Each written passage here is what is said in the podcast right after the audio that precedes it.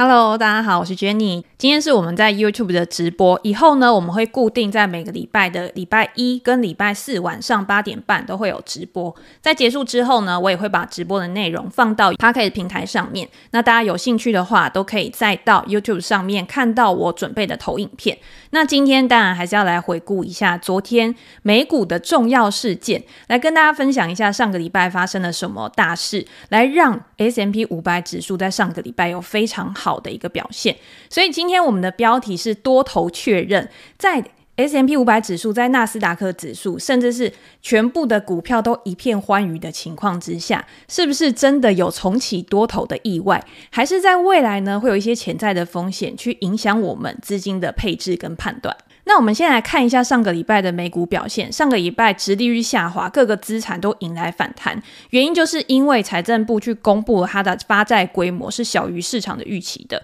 联准会呢也鹰派暂停，透露出一些鸽派的讯息，所以导致债券的殖利率大幅的下滑。S&P 500指数、纳斯达克指数所有的资产都有非常好的表现。我们可以看到，在这张图上面是所有的标的对应的 ETF 走势，可以看到 S&P 500。指数的涨幅快要六个 percent，纳斯达克一百指数的 ETF QQQ 上涨的幅度也达到六点五个 percent。那如果你今天去看像新兴市场啊，或者是所有十一大类股的 ETF，它也都是涨跌不一。可是主要呢，都是朝向比较好的方向去走。那为什么会有这样子的一情况？就是为什么市场会有这么多头的一个反应？当然，第一个我们要来看的。就是整个市场已经大举的翻多了，在高盛的这一张图上面，它有显示说，今天呢、啊，对冲基金在 FOMC 联准会的利率决议之后，他们改变了自己对于未来股市行情的看法。那当心态改变的时候，他们的动作当然也会改变。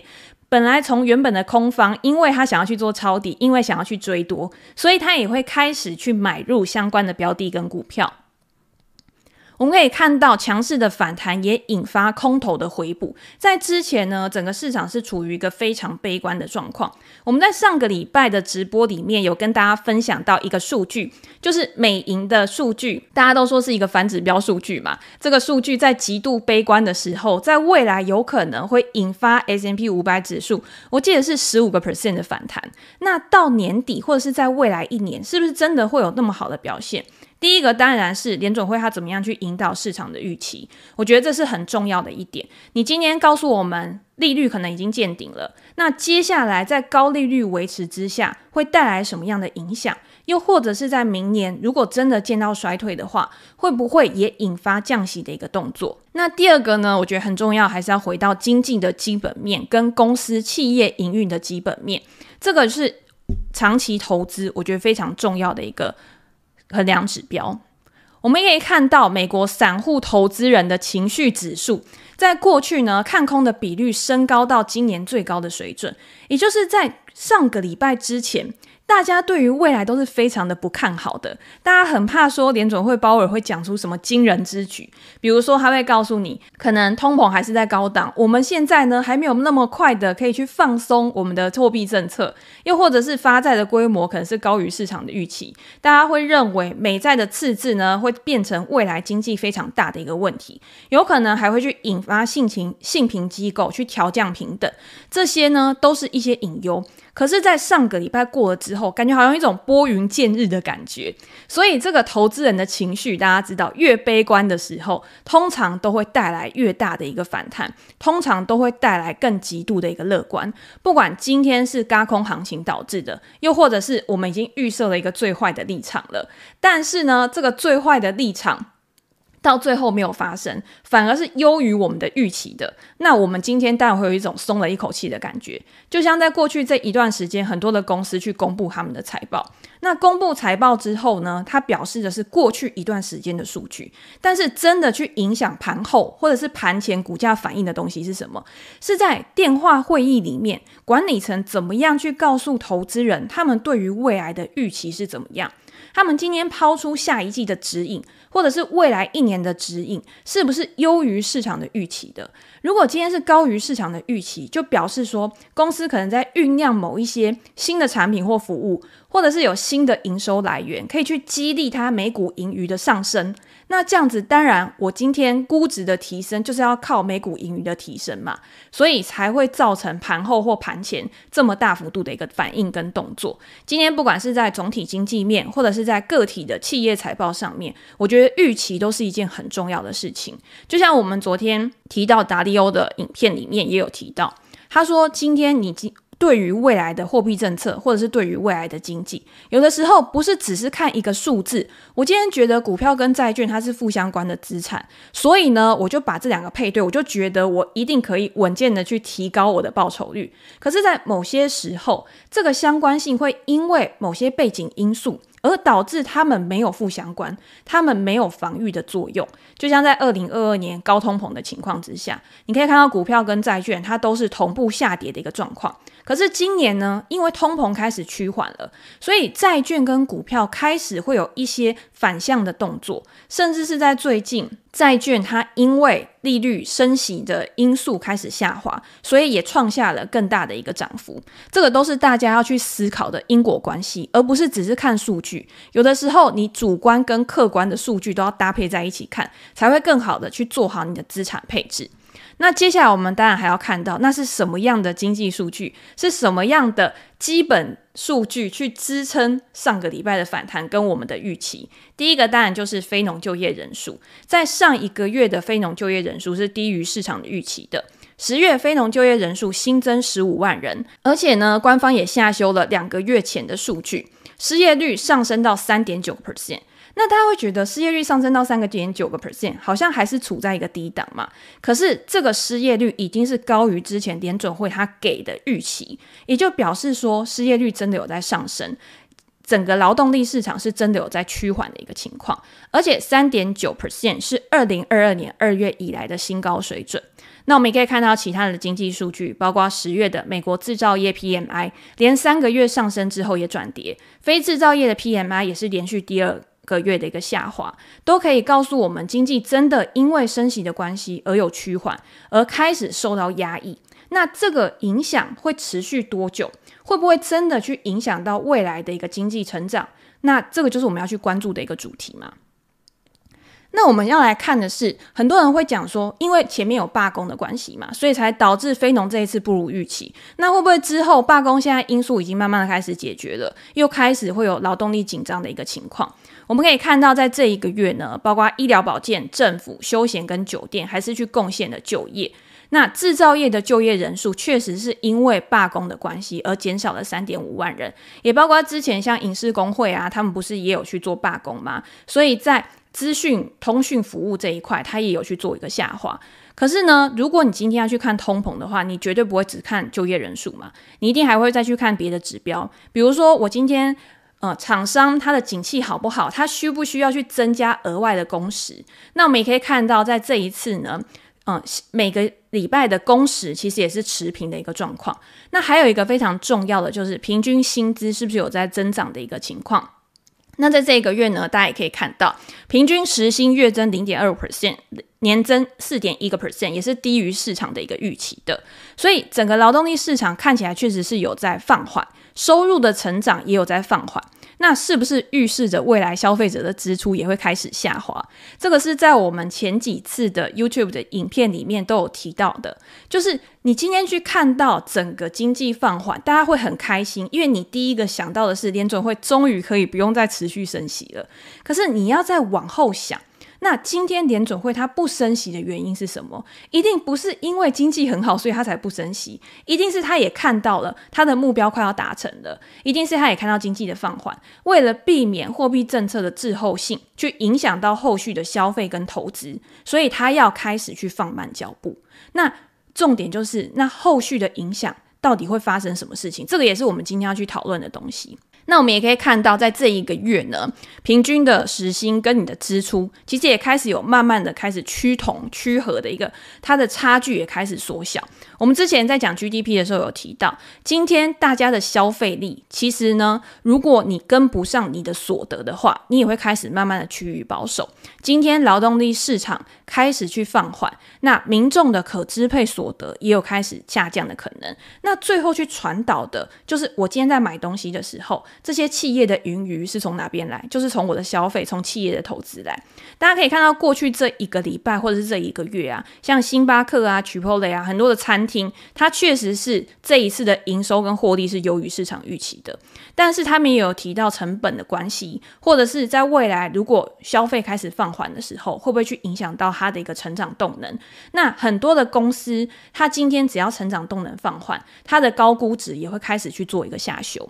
好，那我们就假定好了，假定现在呢就是一个比较软着陆的状况。今天软着陆就代表说，好，联总会已经达到了它的目标。那我的经济呢也没有被打到残废，我今天经济还是处在一个比较稳定的一个状况。那市场现在都是预期说明年二零二四年六月的降息几率开始上升嘛？那会影响到的其他资产是什么？第一个，我觉得最主要的影响。当然就是股票市场，因为过去就是因为高利率的关系去下修的估值，那现在既然可以稳定，那我就可以比较好的去掌握未来的一个盈余状况，我也可以比较好的帮这些公司去做一个更合理的估值，去做逢低布局，去做买入。那第二个呢，当然就跟商品有关。我们今天讲到，如果今天是处在一个非常紧缩的环境之下，对于商品类，我觉得算是有一种压抑的。比如说黄金的价格，它受到实质率的影响。如果今天实质利率攀高的话，它一定会去影响黄金嘛。所以你可以看到，黄金在过去一段时间，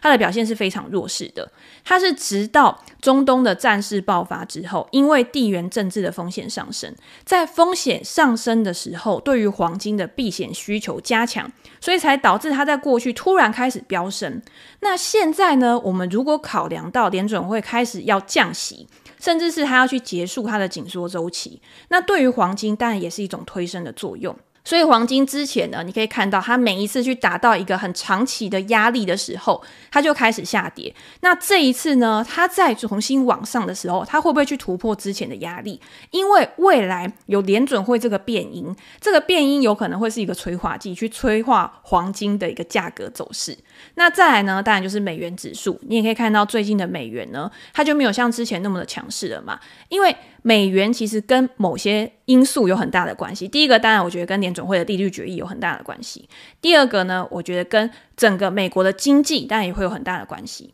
那如果未来联准会它不会有那么紧缩，那经济又开始放缓的时候，那支撑美元指数的力道可能就不会那么的强劲。所以很多人在过去这一段时间呢，他会觉得说美元会不会再持续的去飙涨？我反而对于这一块呢是持比较保守的，我觉得美元也不会到大幅的下探，但是大家知道嘛，美元就是全世界的储备货币，而且它是全球流通的一个货币。如果今天它的波动太大的话，对于整个市场来说也不会是一件好事。就像我们在看财报的时候，很多海外收益占比比较高的公司，如果今天美元波动很大，你就会看到它的汇兑损益，它的一个。呃，影响程度就会很大。那对于它的账面数字来说，也不会有太好看。比如说，如果今天美元非常强势的时候，你就可以看到很多海外营收非常高的公司，它就会开始告诉你说：“哦，我今天呢受到我的汇兑损益的影响，所以这一次呢有负面的冲击，那就造成公估值的一个下修。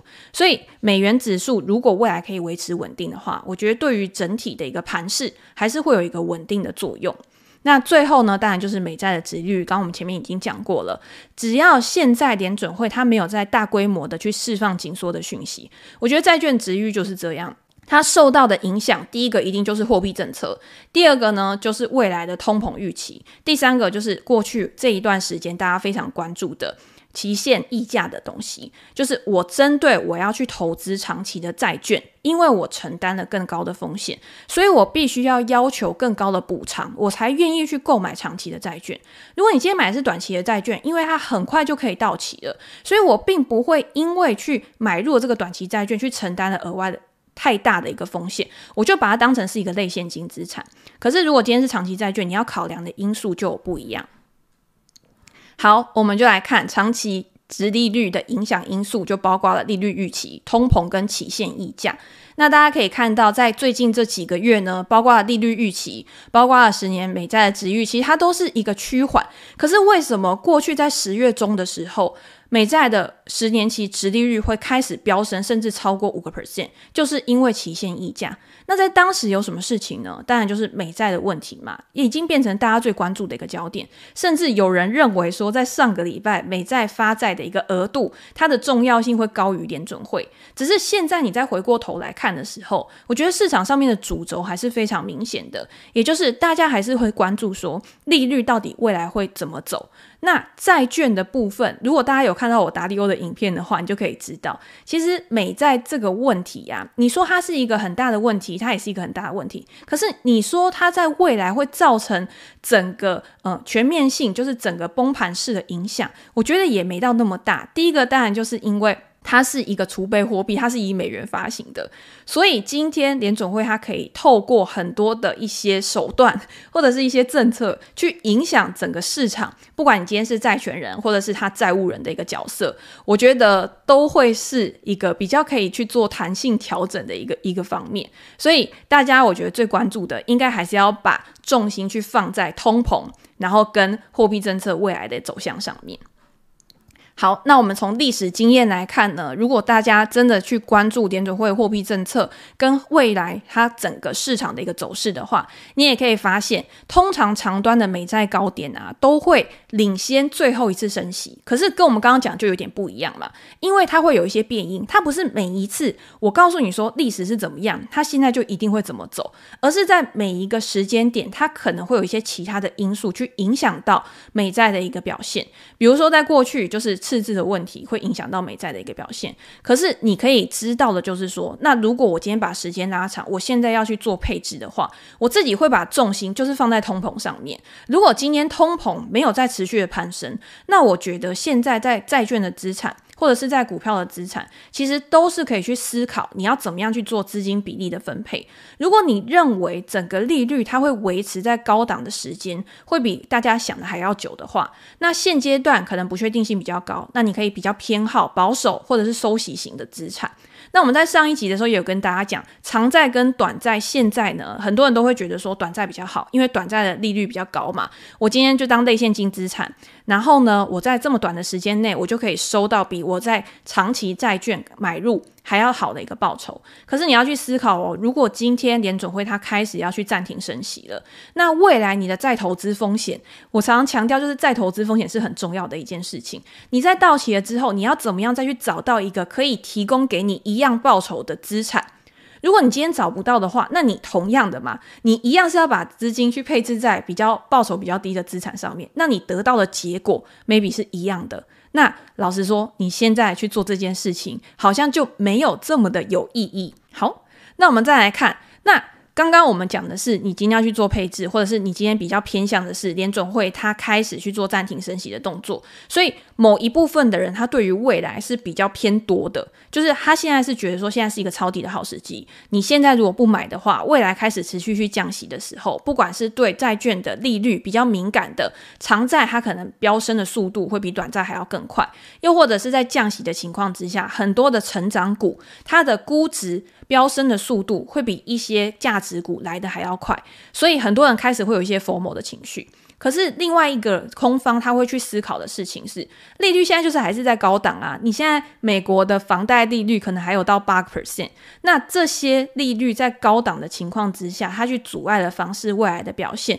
那这个东西会维持多久？是？一要打一个问号的，是你没有办法去确定的。高利率对于债务的滞后性影响是我们要去思考的。如果你今天去看的话，对于政府，因为高利率，你政府美债它要去支出的利息也会加加深。今天企业它要去投资的时候，不可能直接都是用现金嘛，你一定还是会去融资。你今天想要去扩大经营的时候，你必须要去用融资去买入设备去做研发。那如果今天融资利率一直处在高档的话，可是你今天做这些研发，你带来的报酬率有没有办法去盖过？有没有办法去覆盖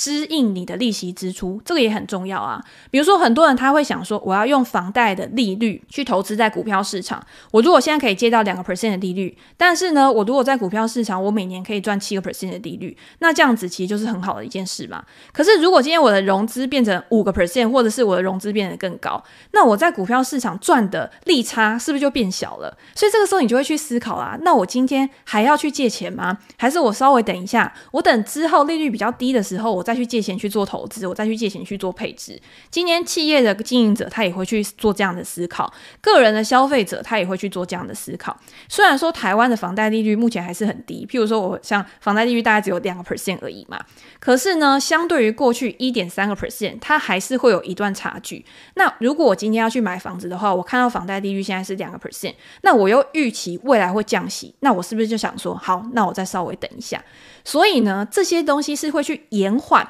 每一个人他对于他自己行动的一个决策，那他会去影响未来的预期。当我认为未来买会比较便宜的时候，那我就会再稍微等一下。可是当我的消费去滞后，当我的消费去递延的时候，那对于整个国家的经济成长就会造成一种阻碍嘛。所以这个就是债务对于整个经济环境的滞后性影响。那我们再来看呢，我们就以房地产市场来讲好了。比如说，美国目前的房地产，它的房贷利率已经达到了八个 percent。它已经超过了租金报酬率了，这个应该大家也很有感吧？就常常有人会买房的时候，他可能会用房房价租金比去衡量，说我到底在现在买房会不会是一个好的决策？又或者是我今天要去投资房地产的时候，我也会用这样子的比率去衡量，说这个房地产到底是不是一个好的投资，还是我把资金去放在其他的资产上面，可以为我带来更好的一个报酬？当我的投资报酬率跟我的融资成本之间比较，投资报酬率高于融资成本的时候，这个可能就是一个好投资。可是当投资报酬率去低于你的融资成本的时候，那它就不会是一个好投资。以前大家在修财管的时候，可能也会有这样子的一个概念嘛，他会告诉你说，如果公司今天的融资成本报酬率它高于它。嗯，借钱进来去投资在设备上面啊、厂房上面带来的报酬率的话，那这个公司它其实就没有做好很好的资本配置，那当然对于它的获利能力来说，就会是一个负面的影响。所以这个也是我们跟我们刚刚有呼应到，你现在到底会不会因为高利率的关系去做买房的一个动作，去做消费跟投资的一个动作？那这个是第一个考量。那第二个考量呢，是美国，因为大家都知道是固定利率嘛，所以我刚刚讲说美国房贷率到八个 percent，很多人会讲说啊八个 percent，但是很多人在之前买房的时候，他就已经把他的利率锁定在可能四个 percent 左右。没错，现在呢，美国人他平均的房贷利率大概就是在四个 percent 以下。下他在之前买房的时候，他已经把他的利率去锁定在四个 percent 以下。那这个时候就会衍生出一个叫做锁定效应，也就是我现在如果想要再去买房，我现在如果想要去换房，我要把房子卖掉的时候，我会考量。我今天要再去买房的时候，我的融资利率就会比我之前高嘛，所以我干脆我现在就不要做任何的动作。所以你有没有看到美国的房市现在是一个情况，就它的供给其实还是比较短缺的，那需求高利率也去压抑的供给，所以你的成交量其实是开始下滑的。那当成交量开始下滑的时候，在经济成长里面，在我们去计算一个国家的经济成长，房地产本来就是一个很重要的组成。那房地产市场开始去慢慢的萎靡的时候，那是不是也是一种滞后性的影响？那已经买房的人，或者是他今天他有其他的支出，比如说我们不可能只有房贷吧，我们看还有车贷啊，我们还有信贷啊，甚至是美国的学贷啊，这些呢，融资成本的增加，都会让他们的利息。开始变成一种更大的压力，那这个也会去挤压它在其他方面的支出，所以它是一个环环相扣的过程。今天为什么利率在高档，会是让大家担心说未来会有经济衰退的可能性，就是因为利率会去影响每一个人他在未来的一个决策行动。那我们也可以看到，美国现在呢，因为之前发的钱可能都已经花得差不多，储蓄率又开始降到比较低的一个水位，所以现在大家开始去使用融资、去使用信用卡消费的一个比重也开始去增加了。那信用卡消费就是预先去。呃，做消费，在未来呢，去偿还你的这个享受嘛，所以利息负担呢，也会因为这样子而持续的去加重。那如果今天你会觉得啊，我未来付不出钱，那我是不是就会去节省消费？又或者是你一时脑冲去做这个消费，可是你未来还不出钱来的时候，那就会有违约率上升的一个困境。这个就是两边都是一个比较不好的一个发展。那大家也可以去看相关的一个指标，比如说今天在商业的银行，它的一个贷款的比重，又或者是银行自己本身，因为它是处在贷款的供给方，那它在贷款供给的时候，因为考量到未来的风险提升，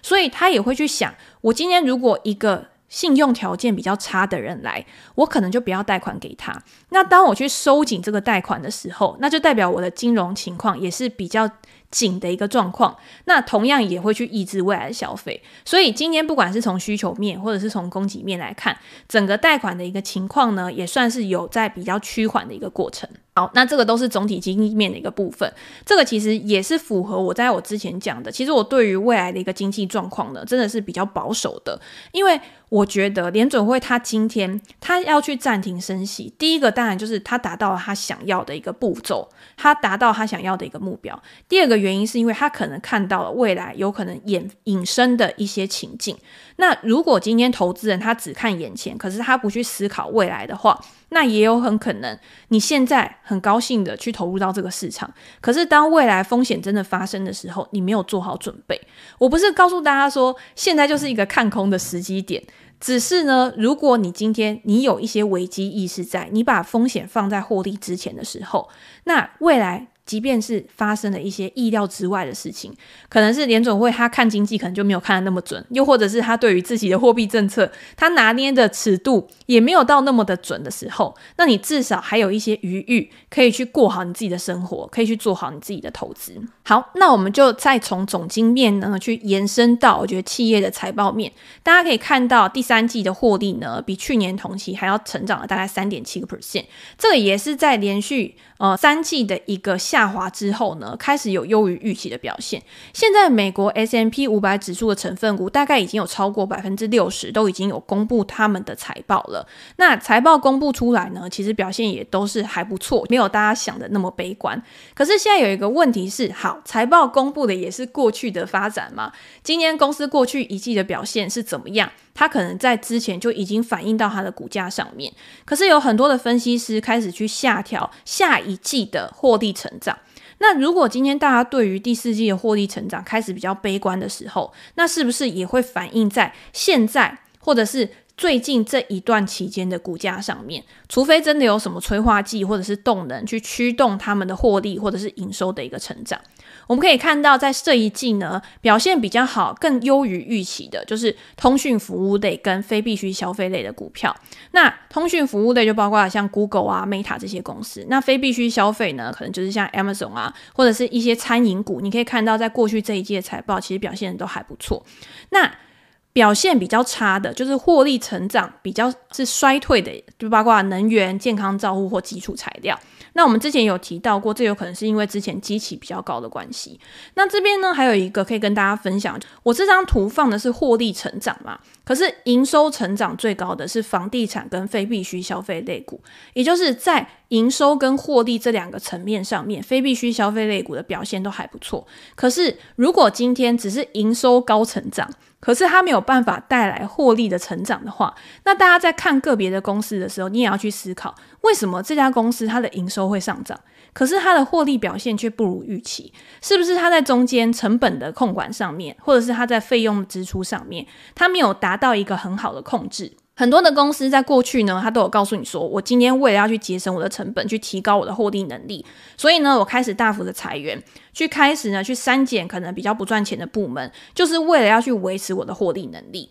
那在营收，即便是它只有小幅成长的情况之下，只要我可以去删减成本，去巩固我的获利能力，那同样的也可以带来估值的一个稳定上修。可是如果今天它没有护城河，它没有竞争优势，所以让它的营收呢可能可以冲高，可是没有办法去展现在它的获利成长上面，那这类的公司，我觉得大家也要小心。所以我自己在看的时候呢，如如果是那种稳健成长股，或者是比较成熟型的股票，比如说像什么可口可乐啊、宝桥啊、3M 啊这些公司，它的营收虽然说是稳定成长，可是它的获利没有办法很好的去提升的话，那这类公司我就会暂时避免。可是如果今天是成长股，也就是它是处在一个营收高速成长的一个周期，可是呢，它没有办法很好的去做获利，或者是这些公司它根本就没有办法有盈余。那这个时候，它的营收表现就会非常重要，因为营收的成长会去支撑它的估值。如果今天它没有办法去达到它过去的营收表现水准的话，那这些公司的估值也会大幅下修。所以，针对不一样类型的股票，针对不一样的公司，大家在观察的时候，你运用的标准跟指标也要有一些差异，你才有办法很好的对这些公司去进行评估。那当然，个别的公司还有一些可能直画面的一些因素都要做一个考量。好，那我们刚刚讲完之后，从总经到个体的一个经济层面的话，那我们现在去思考一件事情啊。那如果今天联总会开始，呃，放缓升息，我们利率见顶的话，那哪一些资产会表现得更好？从历史经验来看呢，通常是股票也还是会表现得比较好，因为你利率下修，当然对于这些公司的估值就会有很大的振奋。那还有我们刚刚讲像黄金啊，或者是债券，其实都是在利率下滑的期间，它的表现是优于其他的资产的。但是如果今天我就是要买股票，就要投资股票的话，那哪一些类股表现得会更好？所以这边呢就有一个统计，这个是《华尔街日报》的一个教授他做的过去五十年的记录，他就说，如果今天我从利率开始见顶去做一个计算，在维持高原期，也就是利率维持在高点不变至少三个月以上的话，那哪一些公司或者是哪一些类股它的表现会优于其他的类股？第一个当然就是大型股嘛，大型股其实大家不用想得太复杂，当然就是我们知道那些科技巨头啊，或者是像 S M P 五百指数、纳斯达克一百指数这种 ETF，它主要就是由大型股去做组成的。那在如果今天利率见顶的话，在利率见顶的前半期，那大型股的表现呢，大概会有二十个 percent 左右。可是到后期的时候呢，就会开始去下修，也就是你今天你抱住这些股票，在利率见顶的后期。它的一个报酬率会开始有显著的下滑的情况，不是说会让你大亏，可是如果你在前面你去做追高的话，有可能在后面你就会去做套牢。那小型股跟成长股呢，是在开始要去做降息的时候，或者是在利率已经维持不变高点的时候，它表现最好的。当然，原因是因为它们跟利率的敏感性相相关性一定是更高的。所以它在利率见顶的前期呢，它报酬可能可以达到二十五个 percent 以上。但是同样的，今天呢，在开始利率见顶到后期的时候，它的下滑速度也会非常快。那大家这个时候一定会想说，那为什么会有利率见顶的前半期跟后半期？那影响他们开始利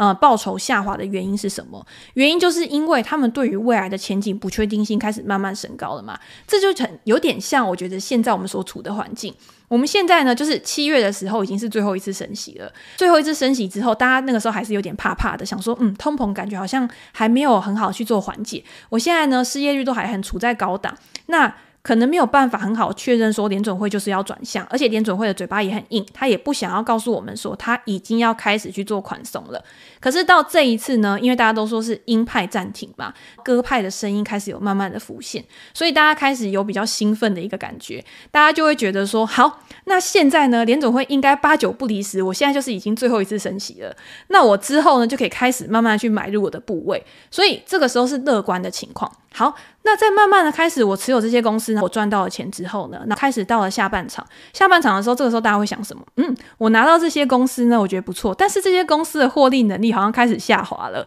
为什么？是因为呢，在高利率的情况之下去影响到他们的获利能力，去影响到消费跟支出，所以它也是一个循环的过程。所以不是因为你买的比较晚，所以呢，你今天你追高，所以你会亏损。而是因为市场的预期不断的在变化，市场的循环不断的在变化。那这一篇文章其实是在告诉我们说，如果你看好，如果你现在你觉得利率见顶，你想要去布局股票的话，你是站在多方的那一边，那你应该要及早行动，而不是等到市场已经确认了你才去做行动。这就像投资的一个老话，就是买在预期，卖在实现。当你已经发现联总会要开始去做降息的动作之后，那有可能股市会先开始做下修，然后等到下修到一个合理的估值的时候，才会开始再重新的向上。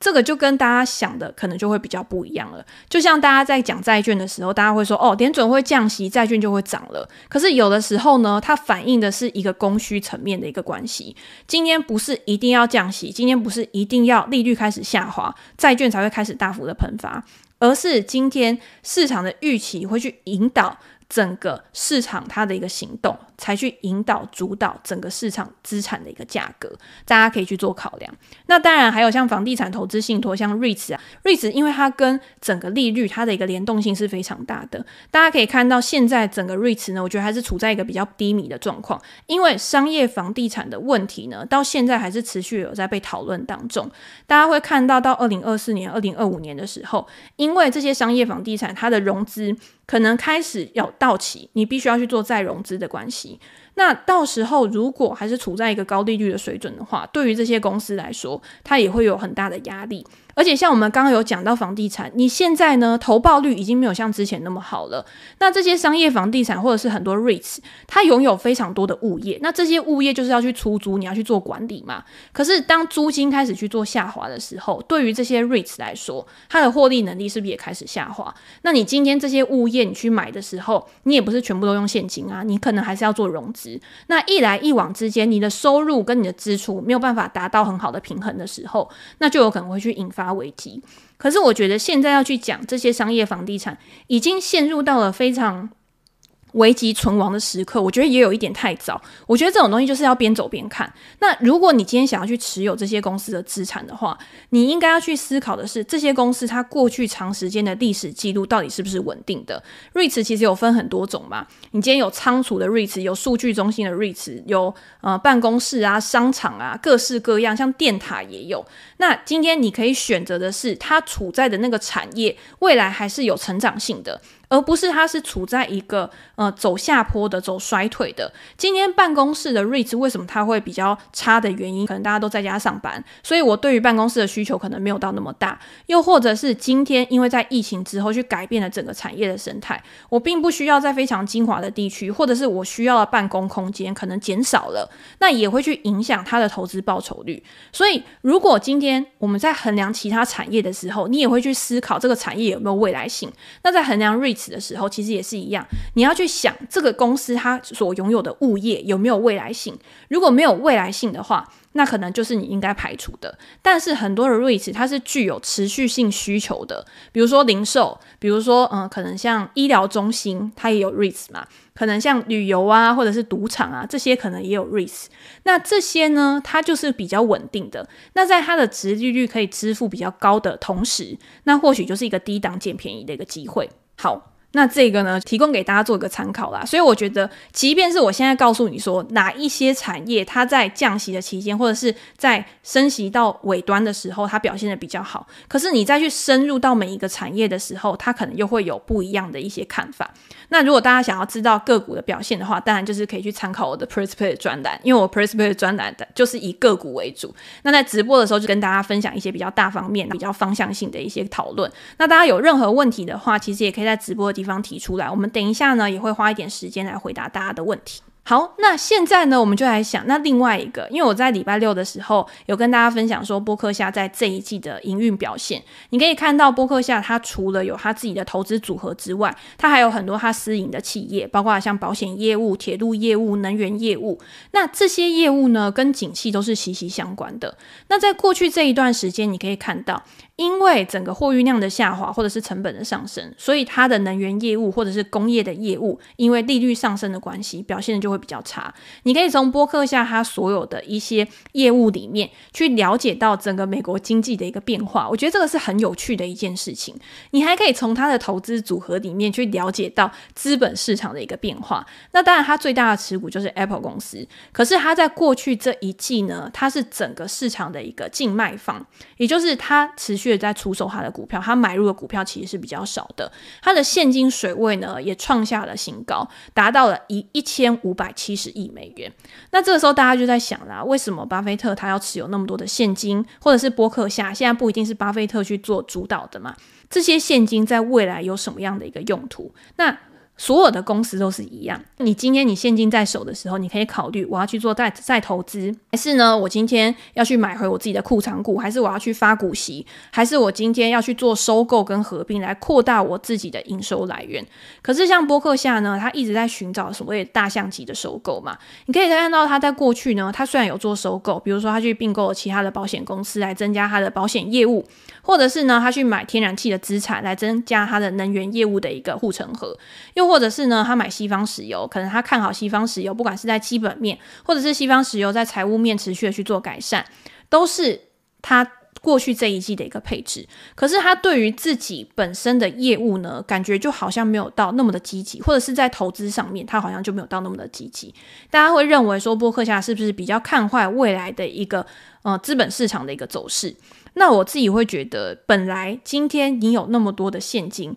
你要怎么样去做运用，就是很难的一件事情。可是，相对于比较小资金的投资人啊，其实大资金的投资人他求的是稳健。他今天把钱去放在短债上面，他可以拿到五个 percent 的利率。所以你可以看到，在这一季呢，他的利息收入其实是非常多的。那其他的部分，他就可以慢慢的去做他自己的配置。可是，一般的散户投资人，你的资金可能就已经比较小的，所以你今天要去思考的是如何去把你自己的资金去做最有效的一个利用，我觉得才是最重要的。所以，播客下的财报，你可以去了解美国的经济状况，可是呢，你要把它去印证在你自己的投资组合选择上面。如果你发现说，诶……整个经济状况真的有开始趋缓的一个情况，那你现在可能就是要保持一个比较防御的手方。可是如果你也发现说，哦，经济表现得很好，甚至是资本市场都有非常积极的一个举措，那现阶段的你。到底是应该也是更积极的去做个布局，还是你还是应该要去满手的现金去跟他一样去等待一个更好的机会？可是我觉得一般的散户啊，或者是资产比较小的投资人，其实你一直在思考说你要怎么样去做择时，或者是你要怎么样去抓到一个最好的 timing，我觉得是有一点难的。原因就是因为永远不可能有预测到最低点跟最高点嘛，你只能在一个相对低点或相对高点去做出买进或卖出的一个决策。那这个时候呢，我们就可以去思考啊 S M P 五百指数目前的位阶是在哪边？如果你去看过去十二个月的本益比的话，现在呢大概是在二十一点五倍左右。这个数字呢是低于过去五年的平均二十二点四倍，可是是高于过去十年的平均二十点八倍。那我自己会觉得，现在 S M P 五百指数确实是在一个蛮合理的一个区间。所以在之前呢，我有跟大家分享说，我觉得你现在要去做分批的布局，不是 all in 啊，就是你觉得现阶段。可以去做布局的时候，你可以把你自己的资金分成几个等份，在这边呢，你可以去做买进。那长期投资人通常都是越跌越买嘛，所以如果之后还有更甜的价格的时候，你可以再去慢慢的做布局。那长期来说，S M P 五百指数它的趋势就是向上的，所以在低档布局，在未来你一样可以赚到令你满意的一个报酬。我觉得以长期投资来说，指数是一个核心的部位。你在这个核心的部位里面去做配置，我觉得进可攻退可守啦。除非你是做那种衍生性商品，那就是另外的一个。呃，不一样的考量，又或者是你去做个股的时候，我觉得是另外一个不一样的考量。那个股的话，你要怎么样去做考量呢？我们就用 Apple 来举例。那我们来看看 Apple 现在的估值合不合理？比如说，我们现在看 Apple 的 PE 本益比呢，大概是在二十八倍左右。那过去呢，你可以看到比较长时间的，可能过去十年它的一个平均的本益比大概是在二十一倍左右。那这个时候呢，你可以去思考的是，好，那现在多出来的这个溢价。那到底是因为什么因素？通常我不会只看这个数字，我就说哦，现在就是贵，因为我会去思考为什么它现在比较贵，而不是只是去光看数字说现在比较贵，我就不理它了。我要去想到说有什么因素，有什么原因可以去证明它可以比较贵，那我才买得下去。可是如果我左思右想，我都找不到 Apple 可以去呃力压群雄，或者是有高估值的原因的话，那当然我觉得它现在就是贵嘛。所以 Apple 它从现在。开始，它有什么呃催化剂可以让我们可以去期待的？比如说，你会觉得 Apple 在未来它的一个软体收入，它可能会延伸到更多的产业去做订阅，又或者是它在未来可能有 AI 的表现啊，或者是它在未来的呃穿戴式装置啊，都会有比较好的一个表现。Vision Pro 啊，然后可能可以卖的很好，因为卖的很贵嘛，所以这个市场慢慢的帮它打开之后，已经 Apple 都做了，那就表示说这个产业它未来的前景是比较确定的。那或者是 Apple Car，就是它的车子可能突然的，就是告诉你说，诶，我未来可能会有这个东西，那这些都是它的催化剂。可是这些东西呢，大家去思考的是，我今天我要落地，真的可以为 Apple 贡献营收跟获利的时间点是多少？那如果今天时间还很久，还有非常大的不确定性的话，那现阶段你的估值溢价，那可能要到未来很久才会实现，那可能也不是那么的合理。所以我会觉得现在的 Apple 看起来呢，如果你跟长时间比的话，我觉得它确实是有一点偏高啊，我自己的看法。可是如果你现在觉得，诶，我觉得它很快就会有很多的应用出来，我觉得它很快就可以去灌入它的营收，那或许你可以给它再更高一点的溢价。那现在二十八倍，maybe 就是一个你觉得可以开始去做分批布局的点。那下面呢，当然也有用其他的指标，譬如说像 EV 除以 EBITDA，或者是像呃价格除以营收比率。可是我自己是不会用价格除以营收，营收嗯股价营收比去做 Apple 的一个估值的原因，是因为我觉得股价营收比啊比较适合用在成长股上面。Apple 比较我归类在稳健成长股，也就是它已经有稳定的获利了。那我最重要的是。今天它的成长不用到非常非常的惊人，但是你的获利能力要可以持续的去做提升。那过去 Apple 它获利的提升，就是它从软硬体到软体，因为软体的毛利本来就是比较高的嘛，而且 Apple 它本身就是一个很强大的品牌。今天你有它的手机之后，这个载具可以让你去使用它的软体服务，所以它在这一块它可能不需要到太高的费用。他可能可以花在研发，他可能可以花在其他的地方，可是他不需要一直去告诉他的消费者说：“哦，我很棒，我要去吸引更多人。”它不像其他的成长股一样，其他的成长股因为竞争非常激烈，你要去吸引投资人的注意，你可能要花费非常多的行销费用或者是广告的成本。可是我觉得 Apple 在这一块相对是比较好的，所以我自己不会用股价营收比去衡量 Apple 公司，我还是会用本益比或者是呃预期本益比去衡量 Apple 这家公司的一个表现。那当然，你买 Apple 呢，像巴菲特就常讲嘛，因为 Apple 是一个现在持续的去增加它的股息发放，而且它也持续的去回购它的股票。在回购股票方面呢，对于巴菲特来讲，就很像在躺着躺着赚钱的感觉，因为你不用做任何的事情，在外的流通股数减少，等于你持有这家公司的股权就上升了。所以呢，Apple 它在过去的十年里面，它回购了价值高达六千亿美元的股票，这个金额已经是高于 S M P 五百。当中的四百九十二家公司的市值，就知道这家公司有多么的会赚钱，而且他把他赚来的钱呢，在现阶段他也会去用发放股息跟回购股票的方式去返还给他的股东。以 Apple 公司来说，我觉得它最强大的地方就是它在成长的同时，它也可以去兼顾股东权益。那这就是一个好公司的特质嘛，也是值得长期持有的一个好公司的特质。所以我自己为什么一直以来都很喜欢 Apple 公司这家的公司的股票，是因为我觉得它的可预测性相对于其他的公司来说，我觉得是比较高的。它的获利能力、它的竞争护城河，我觉得也是比较显而易见的。当然，你说一家公司它可以维持在这么呃高原期，维持在这么领先、那么尖端的时间点有多久是没有办法预测的。你可能在十几二十年前，可能市值最高的股票，在现阶段。它可能表现就没有那么优异了。可是呢，现在很多的公司，大家知道科技巨头，它强大的能力，它会一直不断的去延伸它的业务触角。那跟以前不一样是，以前的巨头可能它的业务是比较单一的。可是当这些公司它有延伸到它其他的业务触角的时候，它可以创造的营收来源更多，它可以创造二次成长的机会更多，那自然而然就可以在这个时间点去支撑这些公司的一个估值。所以我觉得买在合理的价格，买进一间好公司，真的是投资最重要的一件事情。好，那最后呢，如果大家想要接收美国最新资讯的话，大家可以订阅我们的频道。那有任何的问题的话，之后也可以留言在下方，那我们之后可以再拿出来做讨论。那现在呢，就来回复一下聊天室的讯息。那会跟观众互动吗？会，我们以后每次直播呢，最后都会留一点时间来跟大家互动。本来以为今年不用等冬令时间，对，提醒大家从今天开始呢，就是美股的冬令时间，那会晚一个小时开盘。所以之前我们是九点半开盘嘛，现在就会变十点半开盘。好，爱您爱您。其实你戴眼镜也很好看，对。今天吃鼎泰丰吗？我昨天有吃鼎泰丰。现在，嗯，CME Watch 降息的时间提早到五月，对，就是因为在上个礼拜的数据公布之后，其实大家市场对于预期降息的时间点真的有提前，也是激励市场非常重要的一个原因嘛。对，然后地缘政治风险其实我觉得也是很重要的一个因素。今天本来还是想要跟大家聊一个话题，就其实很多的呃企业的管理者啊，他们现在都把地缘政治风险，不管今天是可能中东的危机，又或者是美中的一个战争。美中之间的一个冲突，他们都会列为他们在未来去思考他们公司的表现的时候非常大的一个影响因素。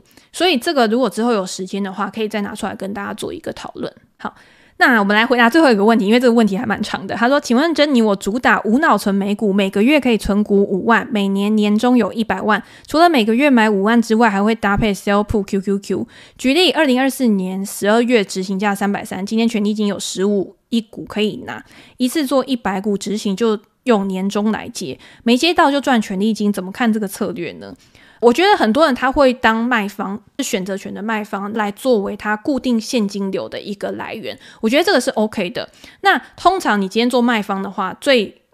比较呃。会遇到的一个问题就是行情可能不如你预期去发展嘛，但是我觉得今天你已经有打算要去买入，所以为什么你今天用 QQQ，我觉得是很 OK 的原因，是因为嗯、这些大盘的 ETF 它是具有长期投资的价值的。你今天如果是去 sell p 一些成长股，像二零二零年的时候就有非常多人很想要去 sell p 成长股，他觉得这些成长股不管怎么跌下来，它在最后都会 V 转。所以今天如果我去做 sell p 的话，它低档下来之后我接了，我之后还是可以。暴赚一波，可是现阶段大家都知道，其实不是每一个时间点，或者是到了二零二二年、二零二三年这种高通膨、高利率的时期，成长股今天跌下来之后，它有可能有永远就是死水一潭，它有可能腰斩之后还有膝盖斩，所以呢，它比较不适合拿来做 sell p 的一个标的。但是我觉得像 QQQ 或者是